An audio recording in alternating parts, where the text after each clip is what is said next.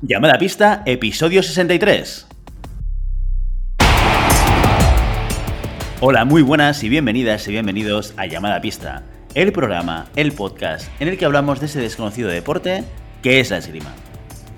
Este podcast está pensado por y para ese extraño la parque especial colectivo de seres humanos que decidimos no dedicarnos ni al fútbol, ni al baloncesto, ni al tenis, ni a ningún otro deporte conocido, y que por el contrario preferimos, en pleno siglo XXI, blandir la espada y enchufarnos a la pista. Una semana más, un viernes más, aquí estamos, al pie del cañón, Maribel Matei, Santi Godoy y el que os habla, Willy Cornet. Segunda, segunda semana de confinamiento, chicos, ¿cómo lo lleváis? Hola. Mal. Santi Me estoy volviendo, volviendo loco. loco. Oye, Willy, una pregunta. ¿Sigues leyendo la entradilla o no? ¿O ya la dices de memoria? La sigo, la, la sigo teniendo aquí de fondo y más o menos me la voy a. La, voy diciendo de memoria, pero la tengo aquí por si acaso. Porque, claro, hay que decirla así con soltura. O sea, no vale aquello de. em, mm, ah, ¿Sabes que te quiero decir? Entonces, la, la tengo sí. aquí como apoyo para no dejarme ninguna palabra, ninguna, ninguna parte y hacerla. Un año y medio y aún no te has, no, no te has aprendido una entradilla de 10 segundos. Cada uno tiene sus limitaciones, pero estamos hablando ahora de un tema muy interesante que es cómo estás perdiendo tú la cabeza. Porque Yo la estoy perdiendo completamente. El programa está empezando ahora, pero llevamos un cuarto de hora hablando y hemos certificado Maribel y yo que, que Santi realmente puede acabar muy mal después de cuatro semanas de confinamiento, tal y como está ahora confirmado eh, por, por el gobierno, que nos han confinado ¿Sabes? hasta después de Semana Santa. ¿Sabes cuál, cuál es mi, mi- mi reloj de arena? Es decir, ¿sabes por qué sé que pasan los días? Porque cada lunes, miércoles y viernes tengo que subir un vídeo haciendo, haciendo ejercicios y tal. Si no, te juro que perdería la cabeza. No sé en qué día vivo.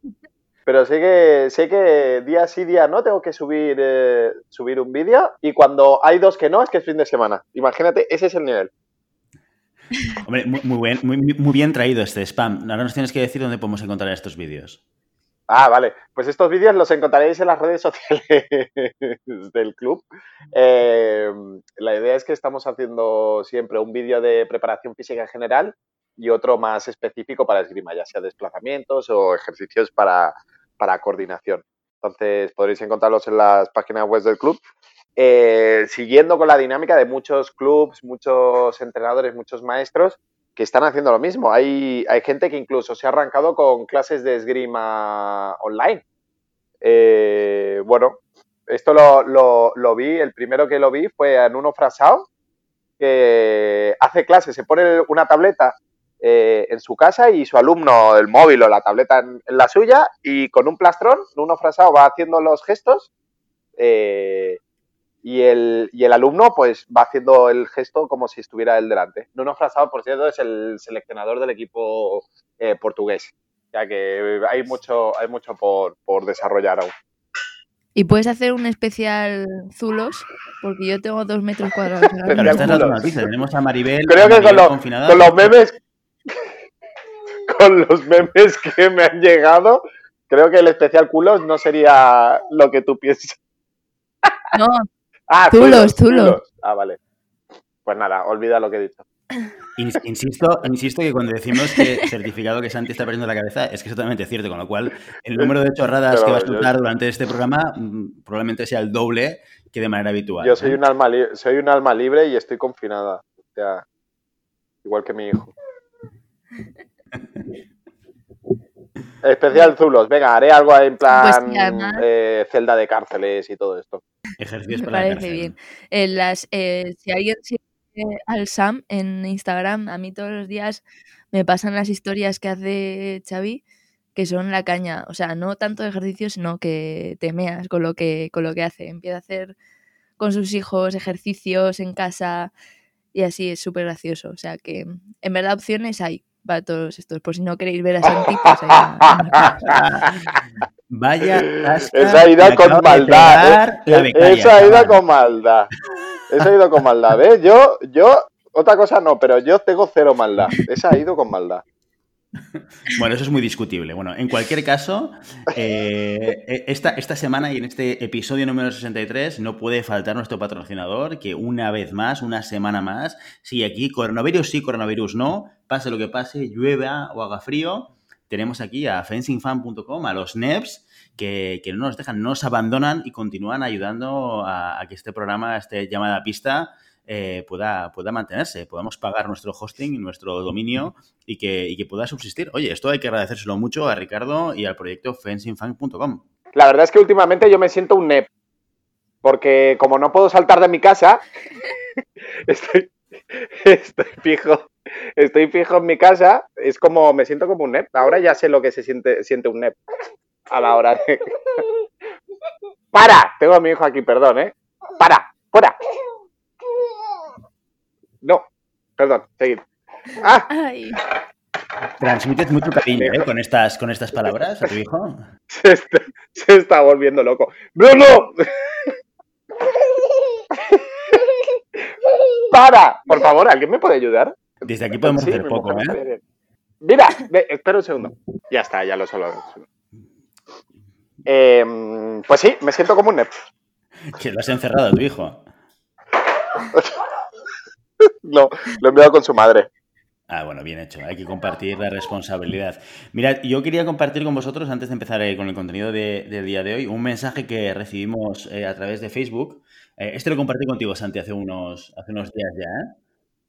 De, de Carlos Quevedo, de México, que nos hacía una pregunta. Yo os lo voy a ¿Ah, leer sí? y, y sobre todo, ya Santi me dijo que no tenía ni idea, pero si alguien de la audiencia puede responder a nuestro amigo Carlos Quevedo, pues fantástico que, nos lo diga a través de Facebook, Instagram, a través de Telegram o a través de eh, la página web, a través de llamadapista.com barra contacto y así podremos transmitir la respuesta a Carlos. Carlos nos dice, amigos, a ver si ustedes me pueden ayudar. Estoy buscando la compañía llamada Karma, Karma con K. Hacen una empuñadura para espada francesa, pero no he encontrado cómo dar con esa compañía y no sé dónde es. Recién encargué material de PBT, pero no veo ese tipo de empuñaduras o gripa. Se los voy a agradecer. Saludos desde México. Pues ahí está buscando un tipo de, de empuñadura específica, eh, Carlos, que, que no encuentra esta marca Karma que no había oído yo en mi vida. ¿no? Y tú tampoco, Santi, ¿no?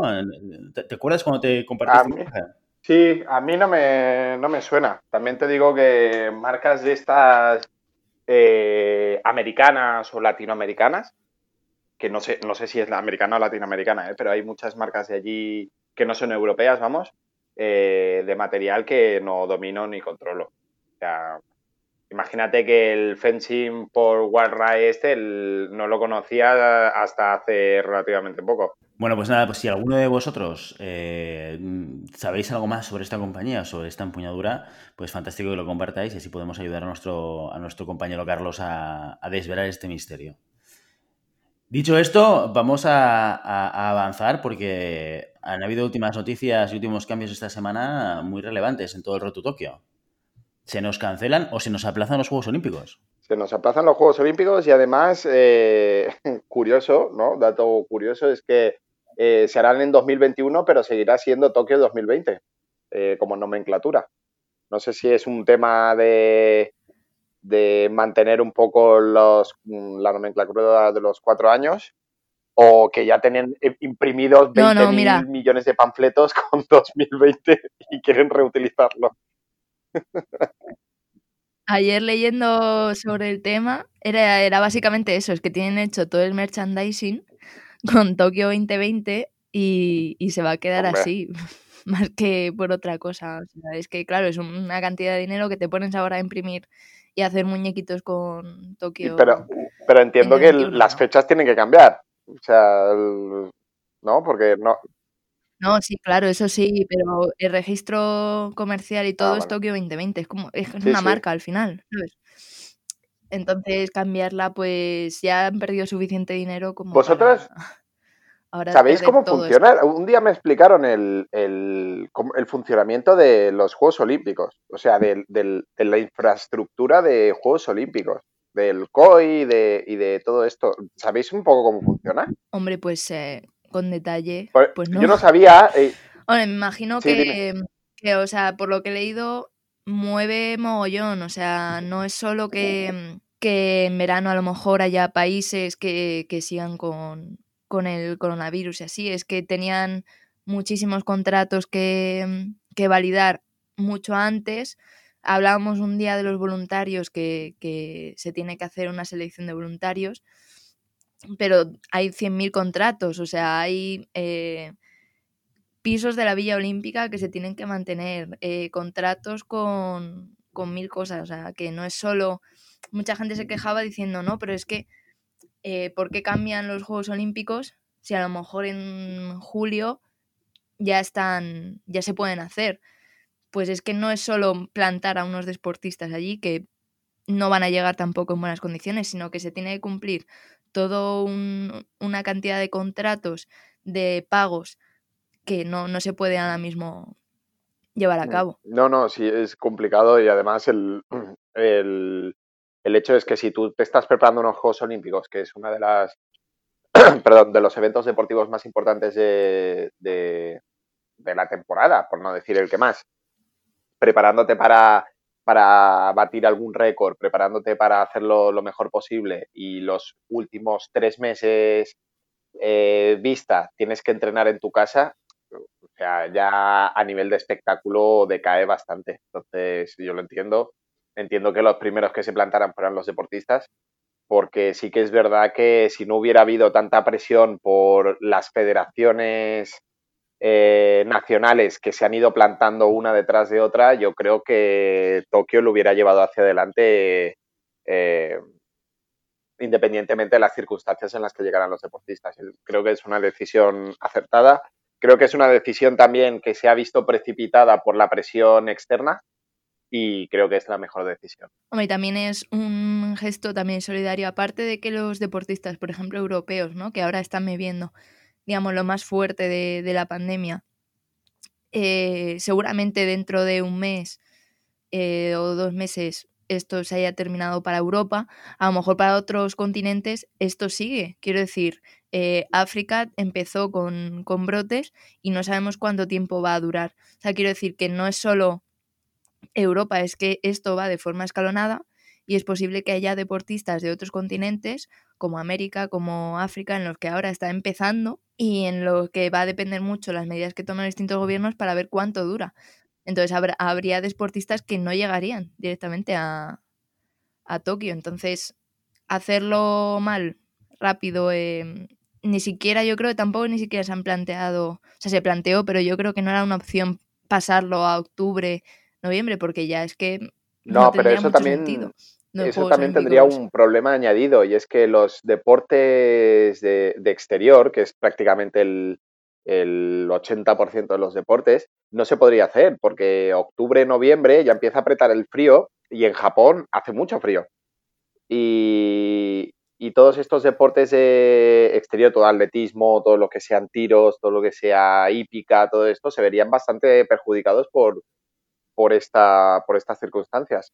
Además que ya son los Juegos Olímpicos de verano, o sea, no, no tiene ningún sentido aplazarlo un par de meses porque la preparación sigue siendo limitada dentro de lo que cabe, porque que tú te pongas a entrenar dos meses antes no te soluciona nada la programación, ¿sabes? Claro, y fíjate que ayer estaba leyendo que Tokio eran como los juegos malditos. Primero porque ayer leyendo que no se cancelaba eh, unos Juegos Olímpicos desde la Segunda Guerra Mundial. Y, se cancelaron en 1940 los de Tokio. Y además de eso, eh, decían que desde el principio, eh, un, artículo que ahora mismo no encuentro, em, que desde el principio la candidatura de Tokio ha tenido muchos problemas. Primero por chanchullos que siempre hay detrás, de concesiones, de, de cosas que se disparan de presupuesto y no se pueden terminar. Y una de ellas era que en, Japón hace tanto calor también en verano que, em, eso ya lo sabíamos, ¿no? Que el maratón se había trasladado de una sede a otra para poder hacerlo. O sea, que Tokio ya tenía problemas y, esto ha terminado de...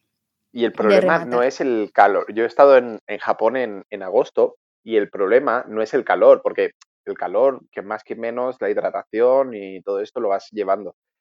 El problema es la humedad. O sea, en, en Tokio te puedes plantar con 37, 38 grados y con una humedad relativa del más del 80-90%.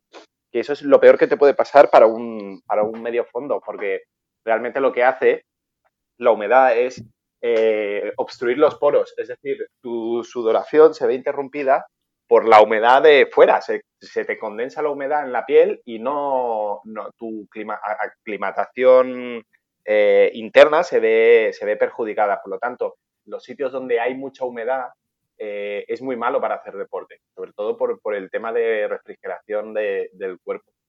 Entonces, sí que es verdad que, bueno, Mm, es, un, es, una, es una aliada, pero es que realmente las condiciones que hay dentro del circuito mundial también a la hora de a la hora de desarrollar los, los las competiciones, pues es la que es. Eh, como dato curioso, ¿sabéis cómo funciona el COI? El COI. Sí, o sea, los Juegos Olímpicos, ¿cómo, cómo, cómo funciona? Es decir, muy por encima, ¿eh? Maribel ha hablado de Tokio y yo, la verdad es que me alucina, porque el, Comité Olímpico Internacional, la única potestad que tiene es la gestión de la marca de los aros olímpicos. Es decir, el COI, cuando otorga unos Juegos Olímpicos, no da ningún duro, no da, da cero dinero a los, a los eh, a las ciudades organizadoras. Todo, todo el presupuesto tiene que salir de, eh, de la ciudad, ¿vale? Entonces son, son inversiones que hacen las ciudades.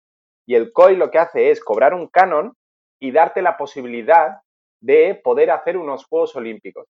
Es decir, el COI solo pone la mano, hace un sorteo, ¿sí? le presentas una candidatura, tal, el COI la valora y lo que hace el COI es decir, vale, lo vas a hacer tú, pero tienes que tener estas condiciones, me tienes que pagar tanto dinero y yo te doy la marca eh, de los Juegos Olímpicos para que tú puedas hacer una competición deportiva, ¿sí? Con, los Juegos, con, marca olímpica. Y eh, los patrocinadores de los Juegos Olímpicos son, no sé si eran cuatro o cinco, es como la Champions League. Entonces, el, dinero de los patrocinadores también va al COI. Entonces, la única, eh, el único retorno que tiene la ciudad organizadora es todo lo, que se genera alrededor de los Juegos Olímpicos, es decir, el turismo, eh, la publicidad de la ciudad, eh, bueno, ser un poco el, centro del mundo durante lo que dura el mes, mes y medio que duran los Juegos Olímpicos, pero en realidad es una competición súper deficitaria ah, en sentido de, de inversión-retorno en este, en donde el COI lo que hace es cobrar un canon, darte la posibilidad de utilizar los aros olímpicos en esta, en esta competición y nada más. Y, esperar al siguiente ciclo olímpico para, volver a, empezar. Quizás lo he simplificado mucho, ¿eh? pero cuando me lo explicas digo, mira qué bien, mira qué, curioso, ¿no? Qué bien montado lo tiene. No sé. Financieramente unos Juegos Olímpicos son ruinosos. O sea, y sobre todo ahora, por ejemplo, Tokio, que la ha tenido que aplazar, le va a salir, o sea, es una ruina. Y por eso, por ejemplo, en Madrid había mucha gente que, hombre, siempre es bonito hacer unos Juegos Olímpicos en tu ciudad, en tu país, así. Pero había mucha gente en Madrid que estaba muy en contra de hacer los Juegos Olímpicos porque financieramente es difícil de soportar. No solo porque tienes que invertir en infraestructuras, sino también precisamente por ese retorno de inversión que no es seguro y que ante cualquier cosa, como por ejemplo ahora mismo en Tokio, eh, se te puede ir todo al garete y es una inversión muy, muy grande. No sé de cuántos millones, eh, no sé decían 3.000 millones de, de euros o que ahora mismo eh, Tokio ha perdido. O sea, y que va a tener que volver a invertir para el año que viene. Entonces, la verdad es que mm, veremos cómo, cómo va evolucionando los juegos y si esto no afecta a su celebración final. Pues habrá que verlo. Oye, ¿y afectaciones al calendario más próximo de competiciones de esgrima? Porque ya sabemos que estas últimas han, estado canceladas, pero ¿qué se prevé con, el, con la desaparición de, las Olimpiadas del calendario del 2020? ¿Habrá Mundial? Eh, ¿No lo habrá? ¿Y las puntuaciones para Tokio cómo serán? ¿Se mantendrán eh, la, la, clasificación que hay ahora y se retomará a posteriori? ¿Se sabe algo de esto? Hombre, Maribel es la, experta aquí, pero yo creo que está todo, por lo que he seguido de la FIE y de, eh, bueno, ya a nivel más local de la Federación Española y, la Federación Catalana, están todos expectantes a ver eh, cuándo salimos de esto, porque realmente están, están, no puedes planificar nada porque no sabes hasta cuándo puedes estar eh, confinado, ya no solo el confinamiento, sino hasta cuándo se puede volver a retomar la normalidad, ¿no? Eh, incluso en los peores casos se está dando que hasta agosto no retomaremos la, la normalidad. Entonces, es difícil poder planificar a nivel, em, a nivel federativo o a nivel organizativo de competiciones porque no depende solo de ti, ¿no? Depende de un pabellón, depende de, un organizador, depende de muchos elementos que no puedes moverlos tan fácilmente, ¿no? Cualquiera que haya organizado algo, cualquiera que se haya plantado a, hacer un, calendario, eh, a principio de temporada intentas cerrarlo todo lo más, más de antemano posible para evitarte estos cambios de última hora. Y los cambios de última hora, eh, si ya con una competición te trae de cabeza, imagínate con todo, todo seis, eh, con seis modalidades de nuestro deporte. Eh, debe ser una locura. Entonces nadie se quiere arriesgar a decir una fecha para volver a aplazarlo, para volver a, a liar a toda la gente y no, no poder hacerlo. Eso es lo que creo yo. Pues ahora mismo, la verdad, la última comunicación que hay en la FIE es la adhesión al, aplazamiento de Tokio. Y si nos metemos en las competiciones, en las próximas competiciones, veremos que eh, es cierto que los campeonatos del mundo juniors y cadetes eh, están aplazados. No pone nueva fecha, simplemente pone que no hay sitio donde hacerlos. Pero, por ejemplo, los, eh, los preolímpicos Em, tanto el europeo como el africano, todos, siguen en la misma fecha y en el mismo sitio donde se iban a celebrar. Entonces, por ahora em, se mantiene esa fecha que yo creo es bastante ilusa porque son en abril. Ya sabemos que, por ejemplo, en España eh, hasta el 11 de abril se mantiene el estado de alarma y, no sabemos si se volverá a ampliar. Y en el caso de, de Europa, el preolímpico se hace en Madrid o sea, el 18. Entonces parece bastante difícil que se llegue a eso, sobre todo porque en principio, como decías, eh, Willy, el, ranking no está cerrado. Le falta una competición a cada arma y cada sexo. O sea que, eh, a no ser que de repente digan, pues se termina aquí el ranking y, y los que están clasificados están clasificados. Pero por ahora no han dicho nada de eso. Y si no hay plazas porque aún se pueden mover en todas las armas, poco, pero se pueden mover, los preolímpicos no deberían celebrarse. Claro, y ahora tienes un año por delante, no es lo mismo que antes que tenías un límite y que tenías que hacerlo antes de eh, julio de 2020. Ahora es en verano de 2021 y el preolímpico, la verdad es que se puede, se puede aplazar prácticamente todo lo que quieran. Otra cosa es si van a, volver a hacer esas dos competiciones que faltaban y, que eso sume y que se extienda el ranking olímpico. La verdad es que no han, por ahora no hay ninguna, no hay ninguna comunicación oficial. Si, si alguien ha, podido ver algo en redes de, de deportista y tal, yo no he visto nada. Y, y, ahí estamos a expensas que, que también es verdad que no solo el único preolímpico es en, Europa, o sea, quiero decir que está el de, el de América que, en principio es en Panamá, el asiático que es en Corea, el, africano que es en el Cairo, o sea, que no sé si van a poder mantener eh, esa, esa, esa fecha, yo creo que no. Y luego otra cosa importante es el Mundial, porque recordamos que como en estos Juegos Olímpicos eh, todas las armas estaban representadas individual y por equipos, en principio no iba a haber mundial. Por los años en los que hay armas, que por ejemplo en, Río no estuvo ni el sable femenino por equipos ni el florete femenino por equipos. Pues en ese caso sí que se hacía mundial para esas dos armas. Pero en, este, en, esta, en esta edición, como Tokio decidió que se hiciesen todas las armas y individual por equipos, pues entonces en principio no había mundial, pero claro, ¿cuándo pones el mundial? Si se retrasan los, eh, los eh, que es lo más probable, los, em, los tonales, ¿cuándo haces el mundial? O sea, es que al final se te está retrasando todo el calendario. Entonces, por ahora no hay nada fijo y esperemos que el preolímpico de Europa siga siendo en Madrid. Es lo único que, que es mi esperanza, que siga siendo en Madrid, porque la verdad es que la gente estaba muy ilusionada, ¿no? De que, de que pudiésemos ver tiradores clasificándose para, para Tokio en Madrid. Al final yo creo que es como lo que ha pasado a los, a los Juegos Olímpicos, ¿no? Al final es el, el deportista es el que asume el riesgo, entiendo, ¿no? De moverse, de, bueno, de exponerse a cualquier, a cualquier situación y como todo, si el deportista decide no venir porque no lo ve seguro o porque no lo, o porque, bueno, lo que sea, ¿no?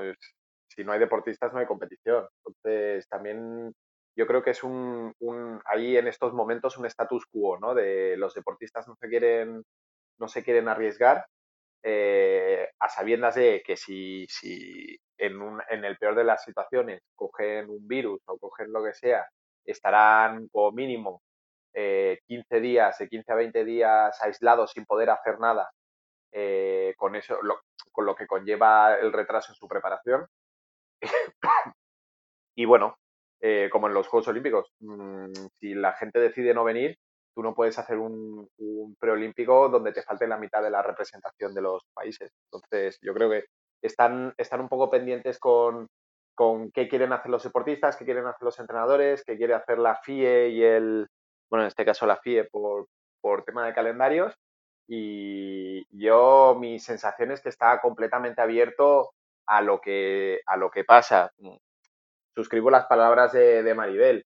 Eh, no nos olvidemos que ahora en América del Norte, en América del Sur, en África, está empezando eh, lo que nosotros ya llevamos casi 15 días.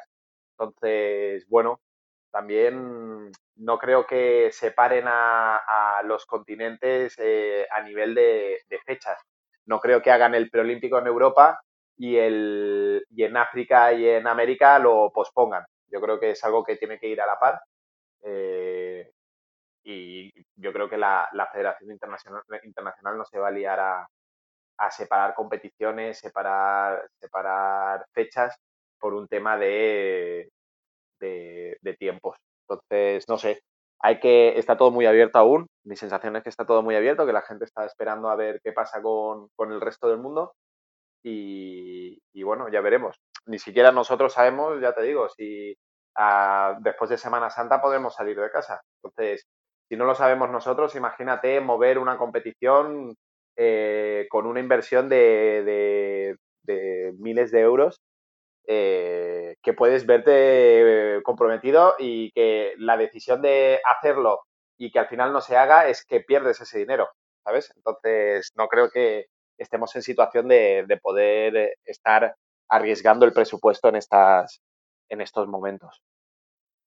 Eh, lo que sí he leído es que el programa ADO de becas ADO, en el que hay eh, deportistas esgrimistas como Carlos Llavador o, o Julen Pereira va a mantenerse porque esto es un programa, digamos, olímpico, va por ciclos olímpicos y han dicho que a pesar del aplazamiento que se mantiene esa ayuda económica porque, porque claro, si ahora mismo te cortan esa, esa beca es prácticamente como dejarte sin nada, o sea, es muy difícil planear ese, ese periodo olímpico sin, sin esa ayuda económica. Entonces, eso sí que lo van a mantener desde España y, a, la, a, la, espera de, de, que realmente entre ahora y Tokio 2021, en este caso, eh, se hagan competiciones y los deportistas tengan esos gastos. Pues menos mal, ¿eh? porque aparte de la, el impacto sanitario que tiene toda la crisis del coronavirus, que seguramente es lo principal, ¿no? el hecho de colapsar hospitales, el hecho de que la gente esté enferma, el hecho de que hayan fallecidos, etcétera,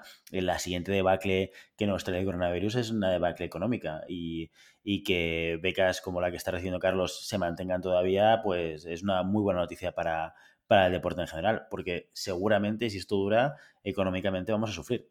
Así que, bueno, esperemos a ver cómo evoluciona todo.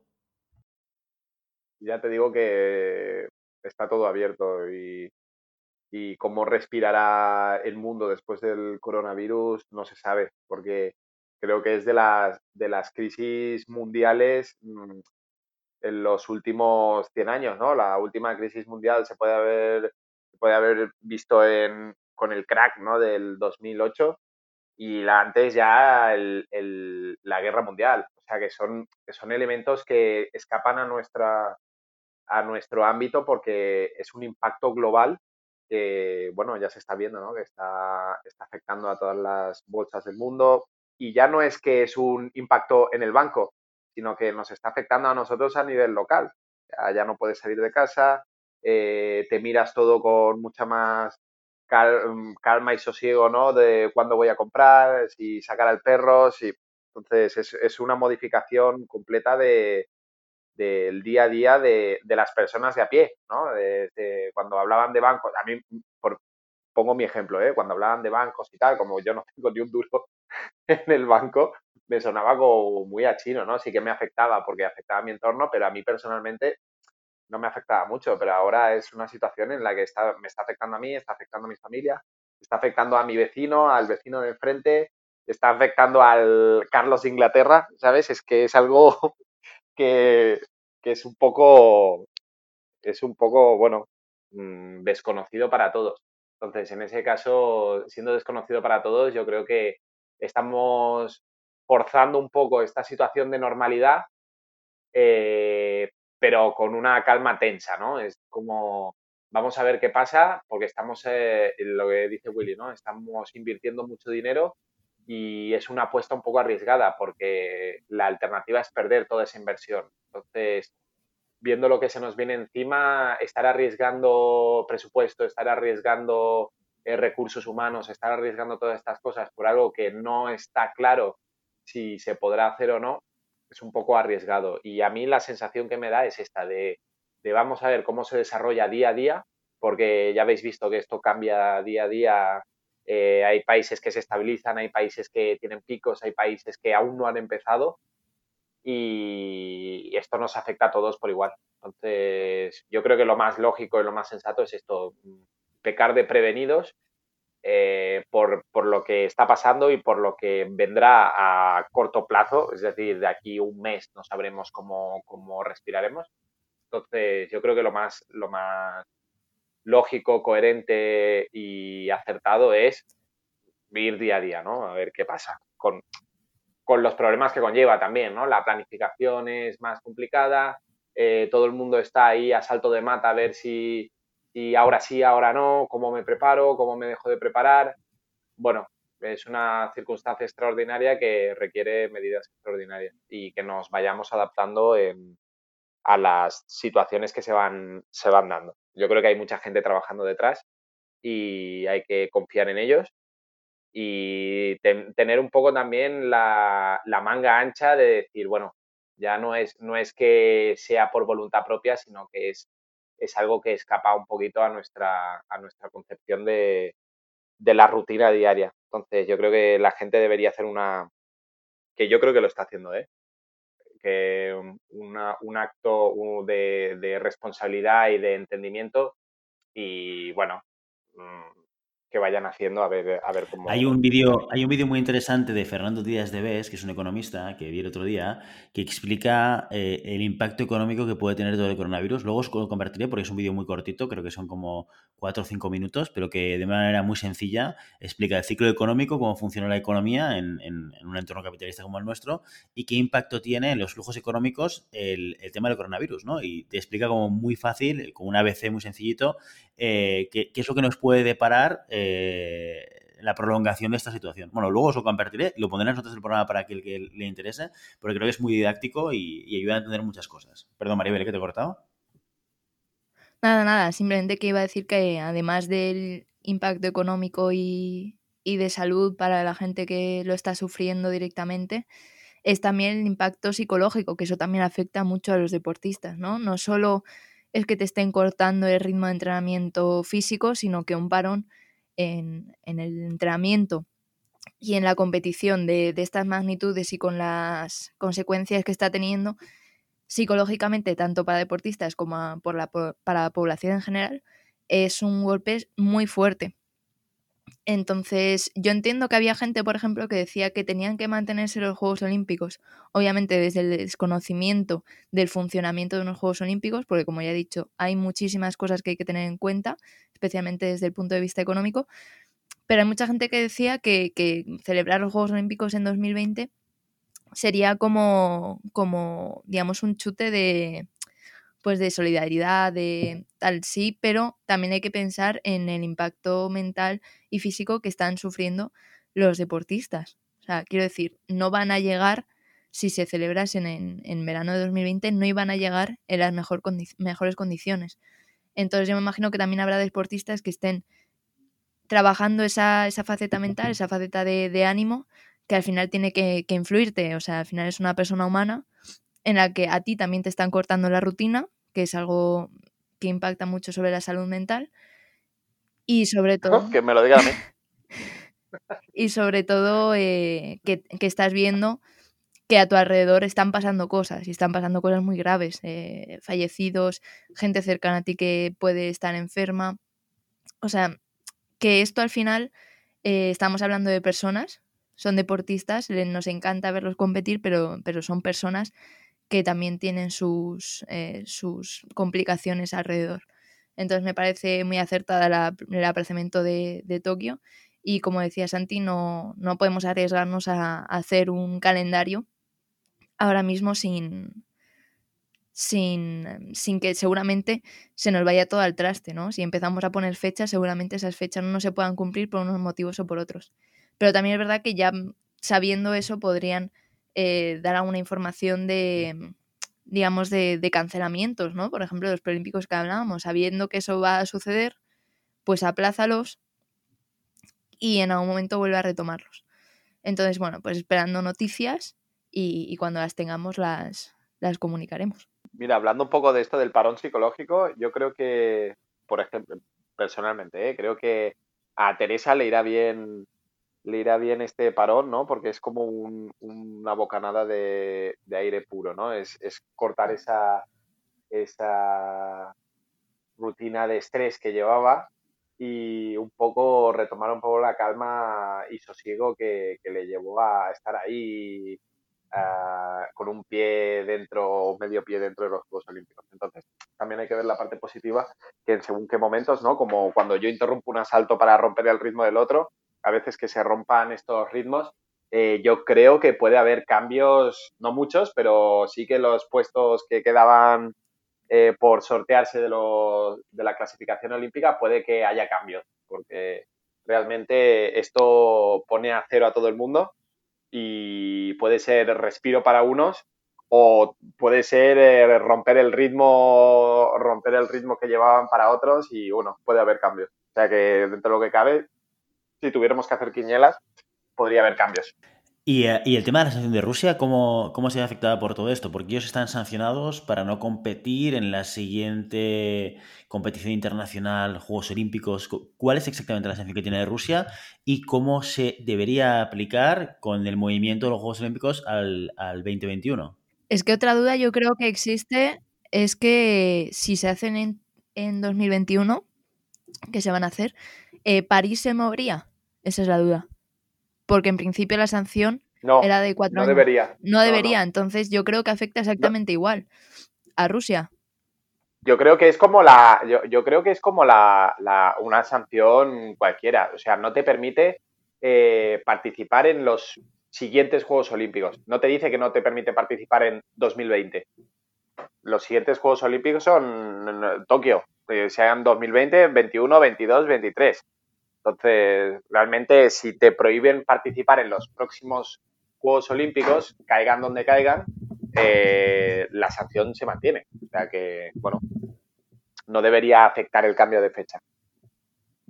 A mi entender, ¿eh? porque, por ejemplo, eh, a nivel normativo, en una. Si te sacan una negra en una competición, eh, tú estás dependiendo de, de, la sanción que te impongan, pero de manera de normal, lo que te sancionan es que no puedes participar en la siguiente competición equivalente a la que te han sacado la negra. ¿Vale? Entonces, si es una competición nacional, no puedes participar en el siguiente torneo nacional.